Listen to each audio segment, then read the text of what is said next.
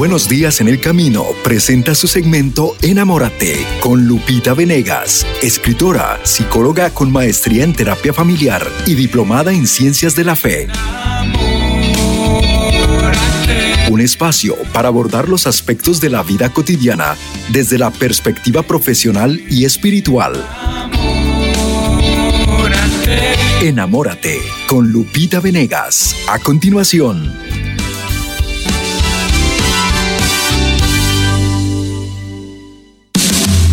Esne TV y Radio presenta tu programa Enamórate con Lupita Venegas. Escritora, psicóloga con maestría en terapia familiar y diplomada en ciencias de la fe. Un espacio para abordar los aspectos de la vida cotidiana desde la perspectiva profesional y espiritual. A continuación,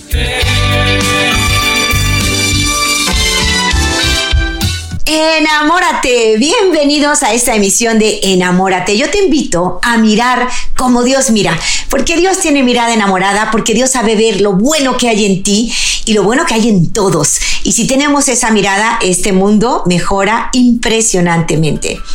¿Cómo fomentar la paz? Es nuestro tema del día.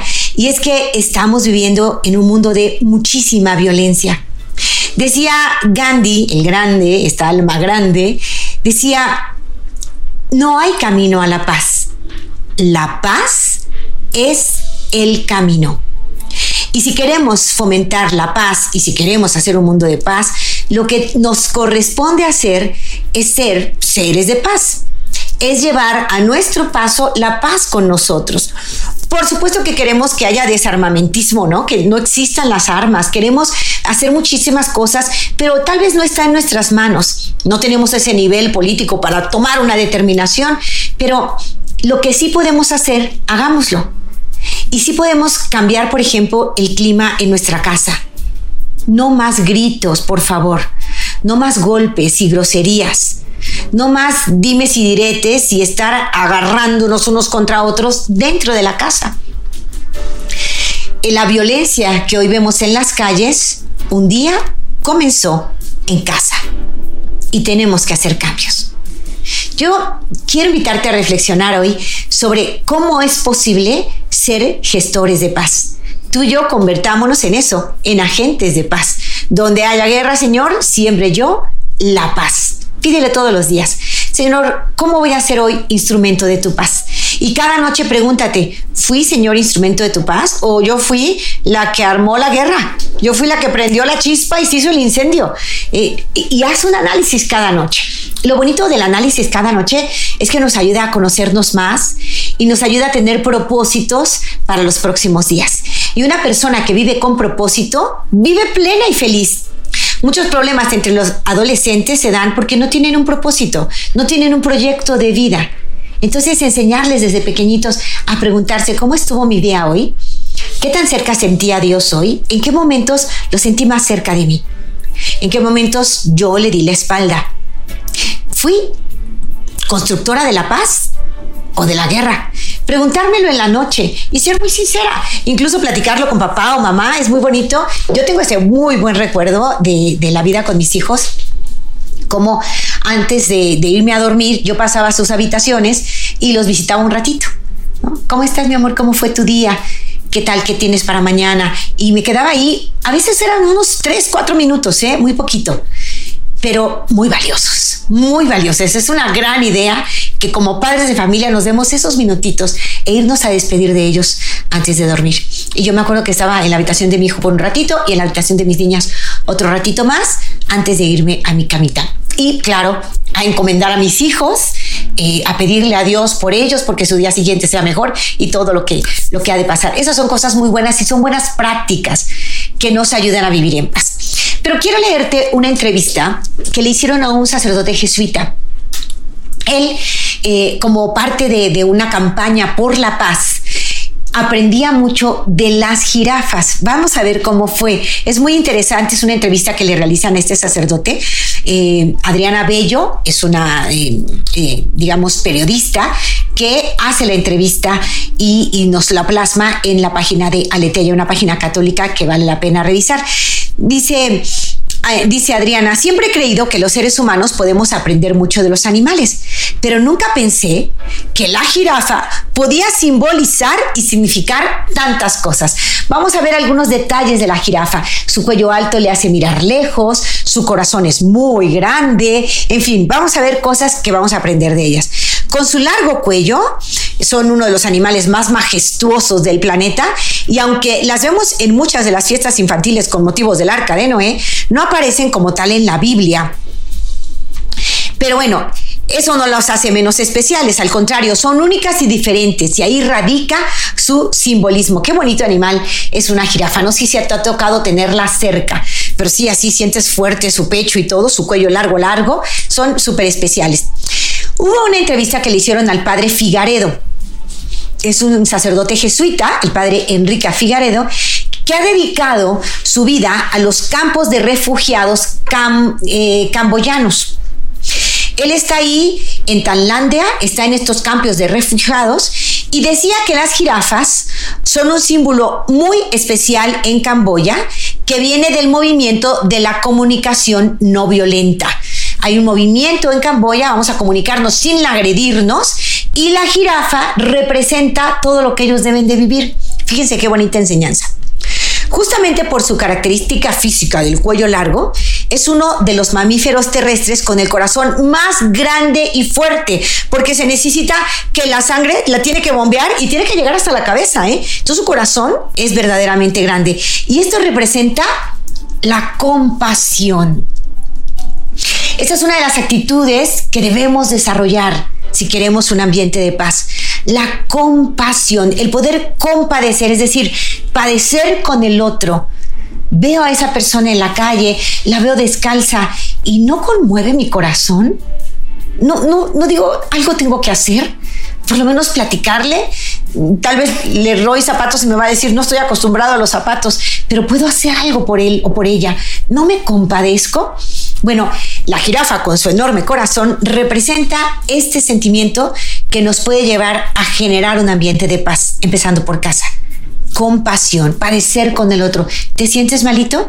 Qué bonito en una casa cuando el niño está enfermo, todos a cuidar al enfermito, ¿no? Llévale su caldito de pollo, dile que en qué le puedes ayudar, no lo dejen solo, léele un cuento eh, eh, y tener esta compasión, aprender en familia que el que le falta ayuda, con ese vamos a estar todos. No lo vamos a señalar, a criticar, a mandar a volar, todo lo contrario. En un hogar cristiano somos compasivos. Además, también por su cuello, las jirafas tienen una visión que ningún otro animal tiene. Es muy alta y por lo tanto ve a larga distancia. Puede ver consecuencias, puede ver lo que viene. Ella ve a larga distancia y esto se traduce en sabiduría. Ya hablamos de compasión por su gran corazón, ahora hablamos de sabiduría por su visión a largo plazo. Sabiduría significa saber medir las consecuencias de mis acciones. Si yo me porto bien, tendré buenas consecuencias. Si yo me porto mal, mm, habrá malas consecuencias. Entonces es sabio aquel que previendo lo que puede pasar, elige actuar del modo más saludable, más correcto posible. Entonces las jirafas nos dan esta otra lección preciosa. Su cuello alto, su mirada lejana, nos permite hablar de sabiduría. Segunda característica. Si queremos ser buenos misioneros, buenos cristianos, si queremos ser gestores de paz, tenemos que tener un gran corazón y sabiduría. Visión de larga distancia. No pensar solo en corto, pensar con la perspectiva del reino de Dios. Eso es lo mejor. Esto dice el padre Figaredo.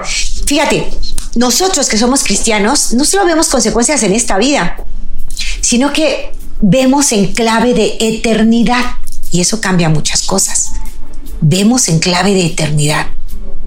Y entonces, perdono, lo que el mundo entero me dice que no perdone, yo lo perdono porque aspiro al cielo, porque quiero que Dios me perdone, porque sé que yo también me equivoco y que he ofendido al Señor y si alguien me ofendió a mí, pues es mucho menos grave de las ofensas que yo le he hecho a Dios, ¿no? Así es que esa mirada de vida eterna nos permite cambiar nuestras decisiones radicalmente. Tú pensabas no perdonar y perdonas tú pensabas no devolver bien por mal y devuelves bien por mal. ¿Por qué? Porque ya vives en clave de eternidad, porque quieres el cielo. Y eso es una maravilla. Entonces, hermanos míos, tener compasión te ayuda a ser un gestor de paz y un buen cristiano. Y tener sabiduría, pensar en clave de eternidad. No hago lo que me place, hago lo que Dios me pide. Una señora me decía hace poco que sigue casada, no se ha divorciado, pero está separada desde hace cinco años y que hay alguien que le está moviendo el corazón, dice ella, ¿no? Hay alguien que me mueve el corazón y yo no sé qué hacer porque, pero ni siquiera no está divorciada, se separó. Ella recapacita y dice, sí, yo dije muchas cosas negativas de él y era verdad. Era frío con nosotros, irresponsable, no nos ayudaba en los gastos, eh, no cumplía con sus responsabilidades como hombre, como padre, eh, se quejaba de mí, de mi mal carácter, pero pues yo estaba de mal carácter porque él no cumplía con su parte y la verdad es que no, no la hicimos y tenemos separados cinco años, aunque no estamos divorciados. Él no lo ha querido y, y yo tampoco lo he buscado, pero ahorita que ya me interesa esta persona, pues no sé si hacerlo, ¿no? Si no pensamos en clave de eternidad, cualquiera diría, ay sí, mira, este hombre te hizo infeliz toda la vida y este otro es más coquetón y lindo, pues vete con el nuevo. Y, como que tenemos mirada corta. ¿Qué? ¿No te has dado cuenta que todos los seres humanos somos luz y sombra? Todos podemos hacer todo el bien del mundo y ser héroes y santos, pero todos también podemos ser los más bajos y podemos cometer las peores cosas, los peores errores. Todos, ¿eh? Todos. Entonces, ¿qué no valdría más la pena recapacitar sobre cómo está tu relación? ¿Por qué él no ha pedido el divorcio? ¿Qué es lo que está pasando? ¿Qué no sería mejor ver qué hice mal yo y de qué forma contribuí a recrudecer su mal carácter? ¿Qué, ¿Qué, dejó de hacer él? ¿Por qué no buscó la ayuda adecuada y nunca salió de ese mal carácter?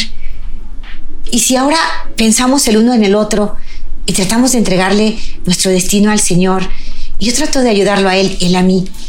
Y, pensamos diferente en clave de eternidad. Y ella de pronto dijo, ¿sabes? Yo no he rezado nunca por mi esposo. Nunca. Y es un deber mío como esposa. Yo me he quejado de que él no cumplía su deber, materialmente hablando, ni espiritual, no cumplía nada. Pero yo no cumplía mi deber espiritual. Y sabes, pensándolo así, empezaré a rezar por él.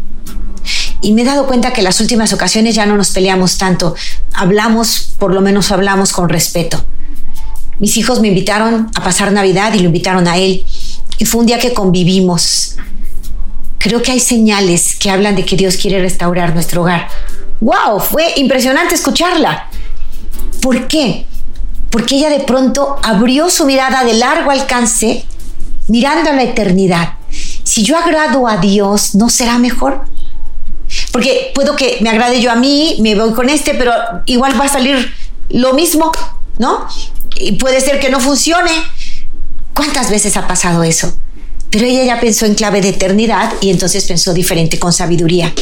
Y resulta que se empezó a dar cuenta que había señales de que podría darse un reencuentro, no para volver a lo mismo, nunca para volver a lo mismo, eso es un error.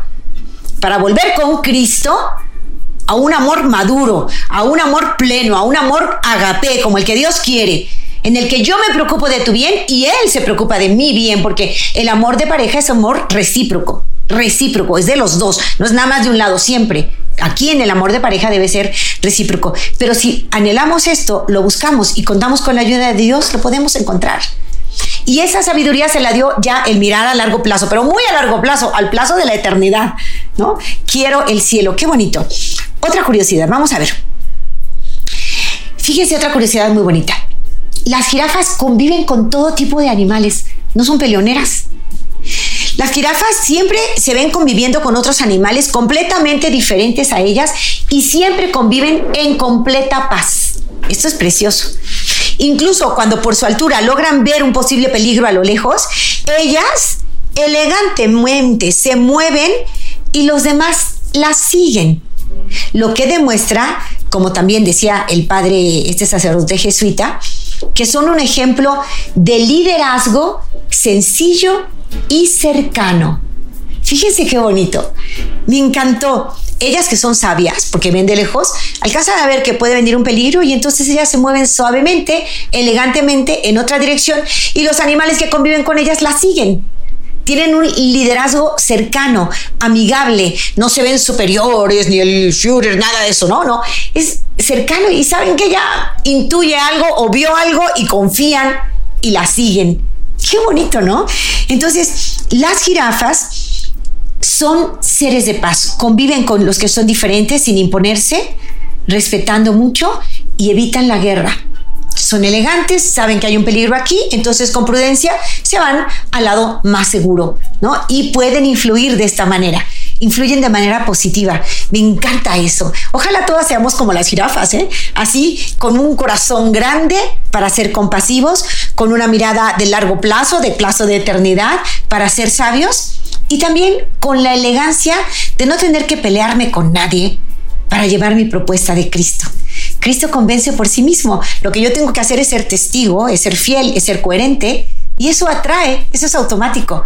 Dice el Papa que no hay que hacer proselitismo en el mal sentido de te tengo que obligar y tienes que creer. No, hay que dar ejemplo. Hay que ser testigos, dice el Papa, ¿no? Más testigos, menos rollos, más testigos. Bueno, eso es lo que tenemos que hacer al estilo, con ese liderazgo sencillo y cercano que tiene la jirafa. Fíjate otra cosa, tampoco emiten ningún sonido, por lo menos no es un sonido perceptible al oído humano, pero no tienen onomatopeya, no ladran, guau, guau, guau, no hacen pío, pío, ¿no? Ellas no tienen ese sonido, nosotros no lo percibimos. Así que siempre su manera de comunicarse es sin agresividad. Y si lo llevamos al plano humano, esta es la mejor forma de establecer puentes y lograr el entendimiento sin ser agresivos, no ser agresivos. Entonces, qué bonito aprender de ella eso, comunicarnos sin agredir. ¿No? Voy a decir lo que necesito, lo tengo que decir, pero lo voy a decir sin agredir, sin lastimar. Yo sé que a veces se nos sale, estamos enojados y, le decimos de mal tono a las cosas y eso, pero darnos cuenta, darnos cuenta y querer cambiarlo. En mi casa, no más gritos. Me doy cuenta que he gritado. Me doy cuenta que he sido grosera, grosero. Pues, a ver, como la jirafa, que mis palabras nunca sean agresivas. En realidad las jirafas no esconden nada, no hay, no hay secretos escondidos en las jirafas. Ellas están ahí en la naturaleza y está en nosotros entender el mensaje que Dios nos está dando a través de ellas. Tener un corazón grande, hay que llenarlo de compasión, de amabilidad, de bondad. Apuntar siempre hacia arriba, tener un trato dócil, apuntar hacia arriba y tener un trato dócil con los demás, ser buenos líderes, aprovechar nuestras cualidades para ayudar a los menos afortunados, por supuesto, y mantenernos siempre altos en la adversidad y siempre serenos para transmitir aquello que queremos, sin agredir. Estamos aprendiendo cualidades escondidas de las jirafas. Y sabes, hay otro dato interesante. ¿Sabes? Las jirafas tienen unas pestañotas, unas pestañas que les sirven para cubrirse, ¿no? Del, del peligro, cubrir sus ojos. Pero eso las hace de una mirada muy atractiva. Una mirada dulce, una mirada que atrae, una mirada que enamora. Qué bonito, ¿no es cierto? Bueno, pues vamos a tratar de imitar a estos seres hermosos en la naturaleza. La naturaleza siempre nos deja lecciones. De, en ella, si la observamos así con, con tranquilidad, vamos a aprender muchísimo. Entonces, ese animal hermoso que es la jirafa, que es un animal de paz, que es un animal que no impone, es un animal que sí propone, pero propone con un liderazgo cercano, sencillo. Ese, ese animalito nos deja lecciones para vivir primeramente en familia. ¿Quieres ser agente de paz? Sé paz. Eso significa, por ejemplo, recuerda esta frase. La guerra no está en la ofensa recibida, sino en la ofensa contestada. Entonces, ¿cómo vas a ser agente de paz con esta frase? Si llega alguien de tu familia y grita algo, no, ¿quién me escondió mis cosas? Y no sé qué, y está de malas el hijo y te grita a ti, ¿no? Tú puedes engancharte con ese grito y gritonearle también. A mí no me gritas así porque a mí, y le puedes eh, pues regañar y decir que a ti no te va a gritar de esta manera y que no te importan sus cosas y que si él no las cuidó es su culpa y ya te vas haciendo un ruidajal tremendo. Ahí tú hiciste la guerra, no porque hubo una ofensa, sino porque contestaste a esa ofensa con otra. Ese es el problema. Entonces recuerda este principio y ponlo en práctica en tu familia. Te recomiendo que lo escribas y lo pongas en el refrigerador o en un sitio visible para todos. La guerra no está en la ofensa recibida, sino en la ofensa contestada. Y puedes proponer a tu familia, este va a ser el mes de la paz. Vamos a tratar de convivir en paz, evitar la guerra en nuestra casa. Y vamos a evitarla de muchas formas. Primero, si uno se desespera, el otro comprenderá que está desesperado pero no se va a enganchar en un pleito, porque en esta casa no queremos guerra. Le puedes contestar a tu hijo, hijito, me gritaste.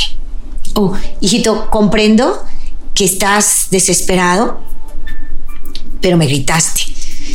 Hijito, te voy a ayudar a buscarlo. Un poco de paciencia. No, tú puedes responder sin engancharte en la guerra. Respondes con paz.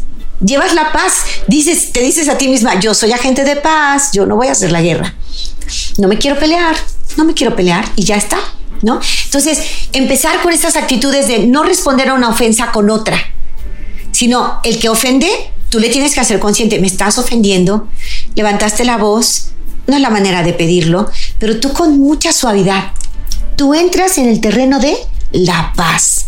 La paz está contigo y nadie te la va a quitar. Mucho menos una persona que ya perdió la paz, la perdió por algo. Entonces, en ese momento no entras en la guerra, piensas en lo que hay que platicar, en lo que hay que corregir, en lo que hay que cambiar y buscas otro momento para ir a hablar llena de paz sobre lo que sucedió. No, no te enganchas ahí, no peleas allí. No, me acuerdo mucho de una señora que me contaba cómo iba en el coche con su esposo, fue a, fueron a misa toda la familia, él de un carácter muy difícil, ella decía es que tiene un carácter insufrible, yo ya no puedo más, y le dijimos, ¿sabes qué? Toma agüita, un minuto y, no puedes hablar mientras tomas agüita, ¿no? Cuando se enoje, toma agüita, toma agüita, no hables. Y ya con calma sabrás lo que tienes que hacer. Bueno, le pasó que, ya el tiempo se me va, pero le pasó que fueron a misa entraron todos en, a misa, él refunfuñando como siempre, ella con el corazón así, con ganas de que él fuera diferente, pero entendió, a ver, no, él no va a cambiar, yo no lo voy a cambiar, Dios sí puede, yo no, y yo sí puedo cambiar, yo voy a tener que hacer algo, ¿no? Entonces, dice que salieron de misa, suben al coche y cuando suben, ¡Ah! se me olvidó mi bolsa. Y entonces él siempre grosero, siempre grosero, pues todo se te olvida, era de esperarse, ¿no? Todo se te olvida siempre, no se te olvida la cabeza porque la traes pegada, pues apúrate, ¿qué hacemos, mujer? Y así él gritó, los hijos iban atrás en el coche y vieron la escena, ella entró a la iglesia, ahí estaba su bolsa, gracias a Dios, tomó la bolsa, regresó al coche y dijo, uff, gracias. Y entonces ya cierra ella y el otro mm, arranca porque está muy enojado y hace corajes y todo y arranca de malas. Y ella, fíjense qué lista ella esta vez no se enganchó con él, ya estaba estudiando que se pueden controlar las emociones y que una ofensa no se responde con otra. Entonces ella, armada de valor, volteó al coche hacia atrás con sus hijos y les dijo, hijitos, ya no quiero yo pelearme con papá porque no está bien. Lo que hizo él fue horrible. Gritarme, hablarme de mala manera, estuvo mal. Pero yo me prometí a mí misma no volverle a hablar de esa forma a tu papá yo no le voy a hablar con groserías, pero la idea es que en esta casa nadie hable con groserías.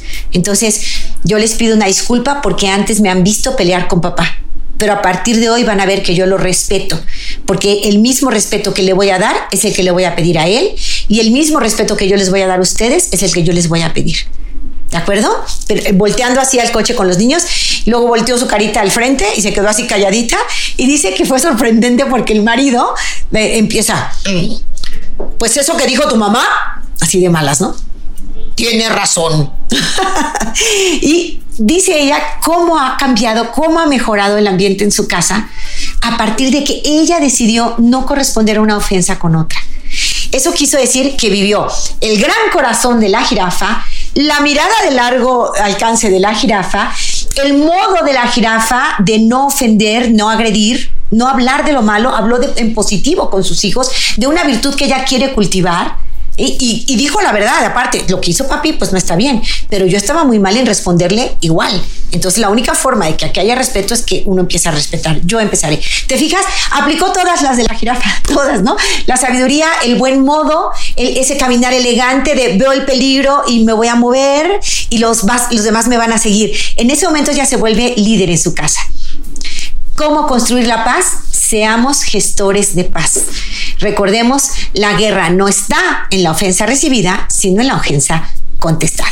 El día de hoy espero tus preguntas, tus comentarios para la siguiente parte del programa porque las llamadas entrarán por escrito el día de hoy. Acuérdate de marcarme 3347 3763 26 es el número en México y en los Estados Unidos, ya te lo sabes, 773 777 77 73. Voy a la pausa, regreso después de ella. Yo estoy feliz de compartir contigo el tema de hoy, cómo ser gestores de paz. Vamos a la pausa Aprende a mirar como Dios mira. Enamórate. En unos momentos regresamos a tu programa Enamórate con Lupita Venegas. Ya estamos de regreso en tu programa Enamórate con Lupita. Te invitamos a que nos compartas tu testimonio de lo que la programación de ESNE Radio y ESNE TV ha hecho en tu vida. Envíanos el tuyo como mensaje de voz por medio de WhatsApp al número 818-441-6614.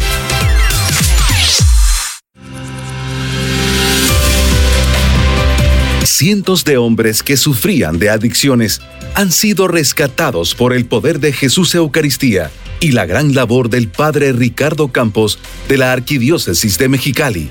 Él estará compartiendo la palabra de Dios en el Congreso de Oración 2022, sábado 30 y domingo 31 de julio en el Convention Center de Los Ángeles. Recuerda que todo lo podemos en Jesús Eucaristía que nos fortalece.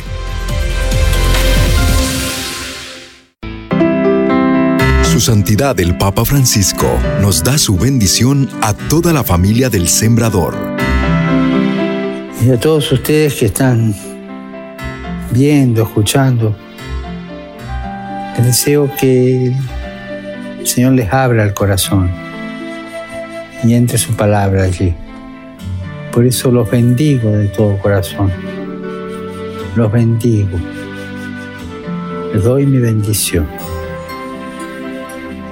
Como padre, como hermano mayor, como servidor de todos ustedes. Que los bendiga Dios Todopoderoso, Padre y el Hijo y el Espíritu Santo. Y por favor recen por mí. Gracias. Y la gran familia del Sembrador permanece unida en oración por el Papa Francisco. Tal mi hermano? Te saluda John Carlo y estás en sintonía de ESNE Radio, más que una estación, una conexión con Dios. porque hay alguien que mira tus penas y de ellas hace cosas buenas. Ya estamos de regreso en tu programa Enamórate con Lupita Venegas.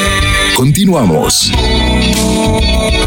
Ya de regreso, esto es Enamórate. Hay que aprender a mirar como Dios mira y en esta parte del programa tú lo conformas. ¿Cómo? Con tus preguntas. Ya llegarán en este momento, esta vez serán por escrito. Puedes marcarme 3347 376326 es el número a marcar en México. Si estás en Estados Unidos, puedes marcar 773 777 7773. Marca, déjame ahí tu comentario, tu pregunta, yo con mucho gusto lo recibo aquí y lo leo. Hoy hemos aprendido cómo ser gestores de paz a través del ejemplo de lo que nos enseñan las jirafas con su actitud, con su sabiduría. Tengo aquí ya tus preguntitas y te agradezco en el alma que formes parte de este programa. Tan, tan, tan, tan, tan, aquí están. Me dice en primer lugar Tere Velázquez. Tere, que Dios te bendiga. Tienes el nombre de grandes santas y en tu nombre llevas misión. tenemos Teresa la Grande, Teresa Benedicta de la Cruz, Teresita del Niño Jesús, Teresa de Calcuta, uy, mujeres enormes, mujeres enormes que pueden ser fuente de inspiración para ti, mi querida Tere. Tere me dice, yo no sé mis cualidades, siento que no hago nada bien y mis papás me lo repiten siempre, que no sirvo para nada. Tere, no sé qué edad tienes, pero bueno, yo empecé respondiéndote algo maravilloso, que en tu nombre llevas misión. Yo voy a hablar aquí en dos direcciones, Tere. Creo que eres muy jovencita, tal vez eres una adolescente, em, y creo que eres muy inteligente. Porque si tomaste el teléfono para hacer este comentario, estás abierta a aprender, eso habla de que eres una niña muy inteligente. Has dicho, no hago nada bien. Y mis papás me lo repiten siempre. Te voy a decir algo. Creo que tus papás cometen un error al decirte que no haces nada bien. Porque te están diciendo una mentira. No existe un ser humano que no haga nada bien. Todos los seres humanos, Tere, que somos hechura de Dios, además somos una hechura extraordinaria. Nos hizo Él semejantes a Él. Somos imagen y semejanza de Dios, por lo tanto, no somos basurita. No somos personas que no hacen nada bien. Eso es imposible. ¿Por qué? Porque Dios te hizo y te hizo con tal amor, con tal delicadeza, con tal ilusión. Él está ilusionado contigo, Tere. Y Él te dio cualidades sin duda alguna. Si tú dices que no tienes cualidades, quiere decir que no te conoces a ti misma. Y entonces vas a empezar por conocerte. Quiero que sepas primero que eres muy inteligente, que no cualquiera levante el teléfono y hace una llamada así. Eso no fue una tontería, eso fue una cosa, fue un acto inteligente. No cualquiera ve un programa que nutra su mente y su corazón, tú lo estás haciendo. Entonces, tú eres una niña que aspira a lo mejor. Tú estás buscando una respuesta, tú estás buscando una motivación, algo que te levante y te anime. ¿Por qué? Porque tus padres no han sabido dártela. Tus papás seguramente que te quieren, pero no saben cómo educarte y cometen un error. Los papás no podemos estar diciendo a nuestros hijos que son inútiles, que no sirven para nada, que todo lo hacen mal. Si eso hacemos, los papás, los maestros, los coaches, los catequistas, nos estamos equivocando gravemente, porque estamos diciendo mentiras. Entonces, si eres papá o mamá y te sientes identificado, eres de los que le has dicho a tu hijo, no sirves para nada, eres un inútil. En una ocasión oí a, a una mamá que le decía a su hija, pero ¿qué pecado cometí para que Dios me castigara contigo? Uf, esas frases son, son puñaladas al corazón de un hijo no son inspiradas por Dios jamás.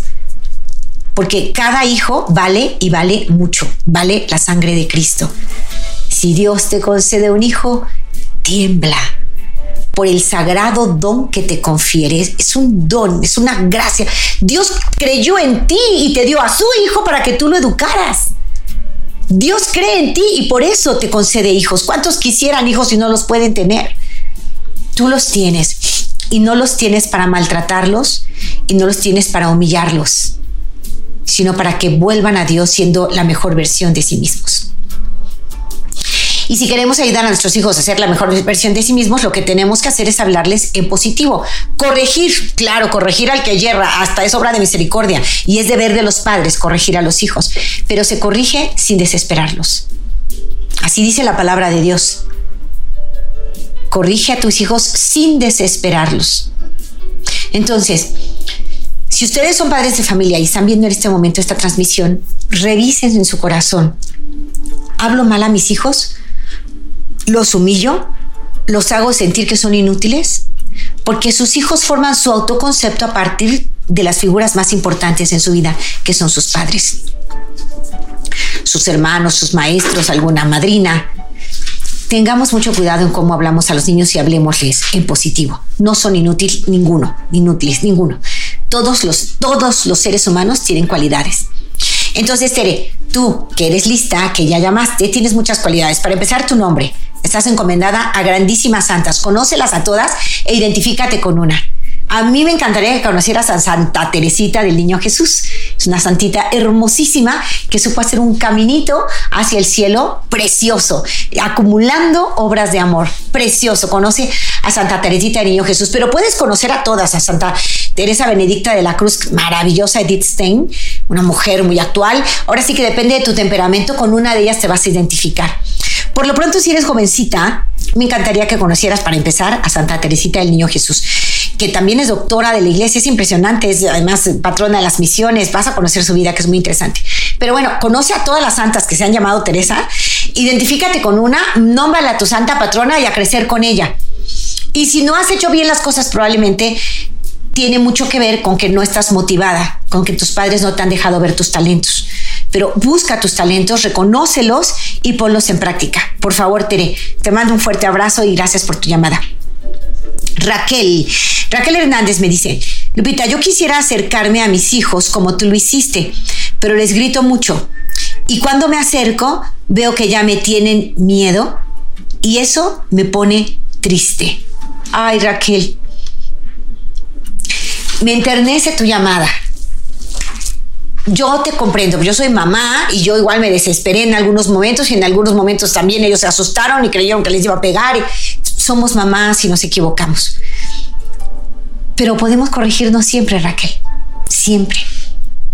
Un día diles, acércate y si ves que, que responden así como quítate, acércate y llora. Llora sinceramente hijito, no sé qué he sembrado en tu corazón. ¿He sembrado miedo? Me duele y estoy arrepentida. No quiero que sea nuestra relación así.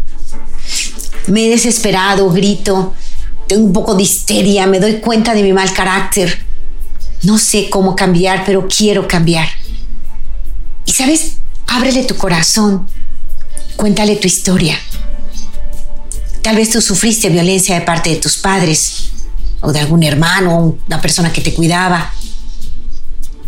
Cuenta eso a tus hijos. Hijos míos, me doy cuenta que he sido violenta, agresiva, desesperada y quiero cambiar. Y si tienes que llorar, llora, no tengas miedo. Muéstrate vulnerable. Nosotros cuando estamos tristes normalmente nos enojamos y que nadie vea que yo estoy triste y a mí no me la haces y no sé qué, pero no estás ni siquiera siendo auténtica. En el fondo ese coraje es el disfraz para mucha tristeza.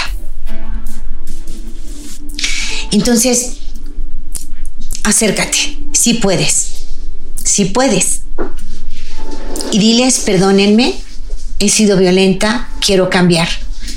No sé cómo, voy a buscar ayuda. Por lo pronto a ustedes les digo que quiero cambiar.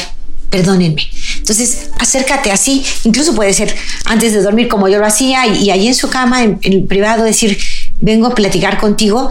No quiero regañarte, al contrario. Quiero reconocer que me he equivocado. Y quiero decirte que te quiero. A veces no sale, ¿verdad? No fluye, pero puedes hacerlo. Me acuerdo mucho de un papá que me decía, Lupita, es que yo no puedo, yo no puedo, mi papá nunca tuvo cariño conmigo, mi mamá siempre fue fría, entonces yo no puedo tener cariño con mis hijos, no puedo ser cálido. Yo, le dije, ¿por qué dices no puedo? Sí puedes, así de sencillo, ¿no? Le dije, sí puedes.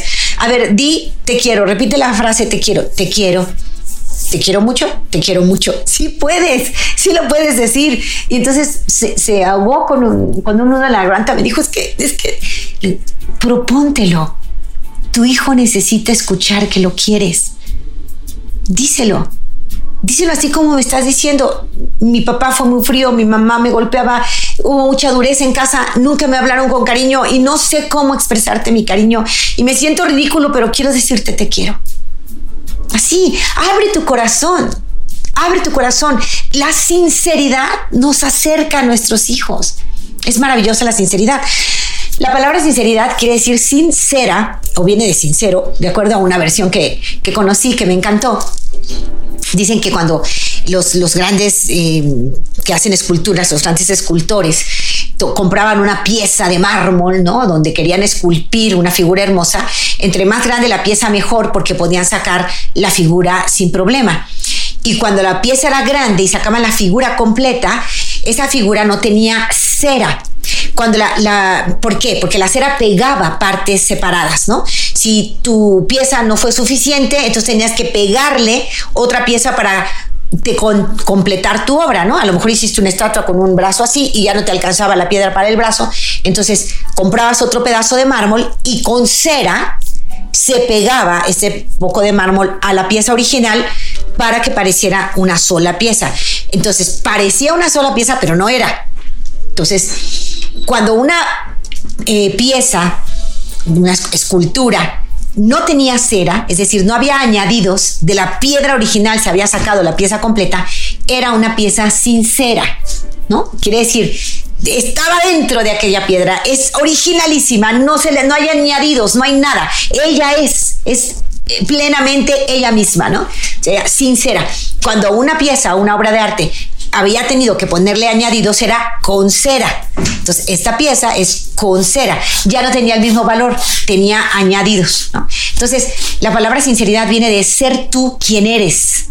Ser tú quien eres, sin añadidos, sin algo que, que se aumentó a tu personalidad o que hay que disfrazar o esconder, no.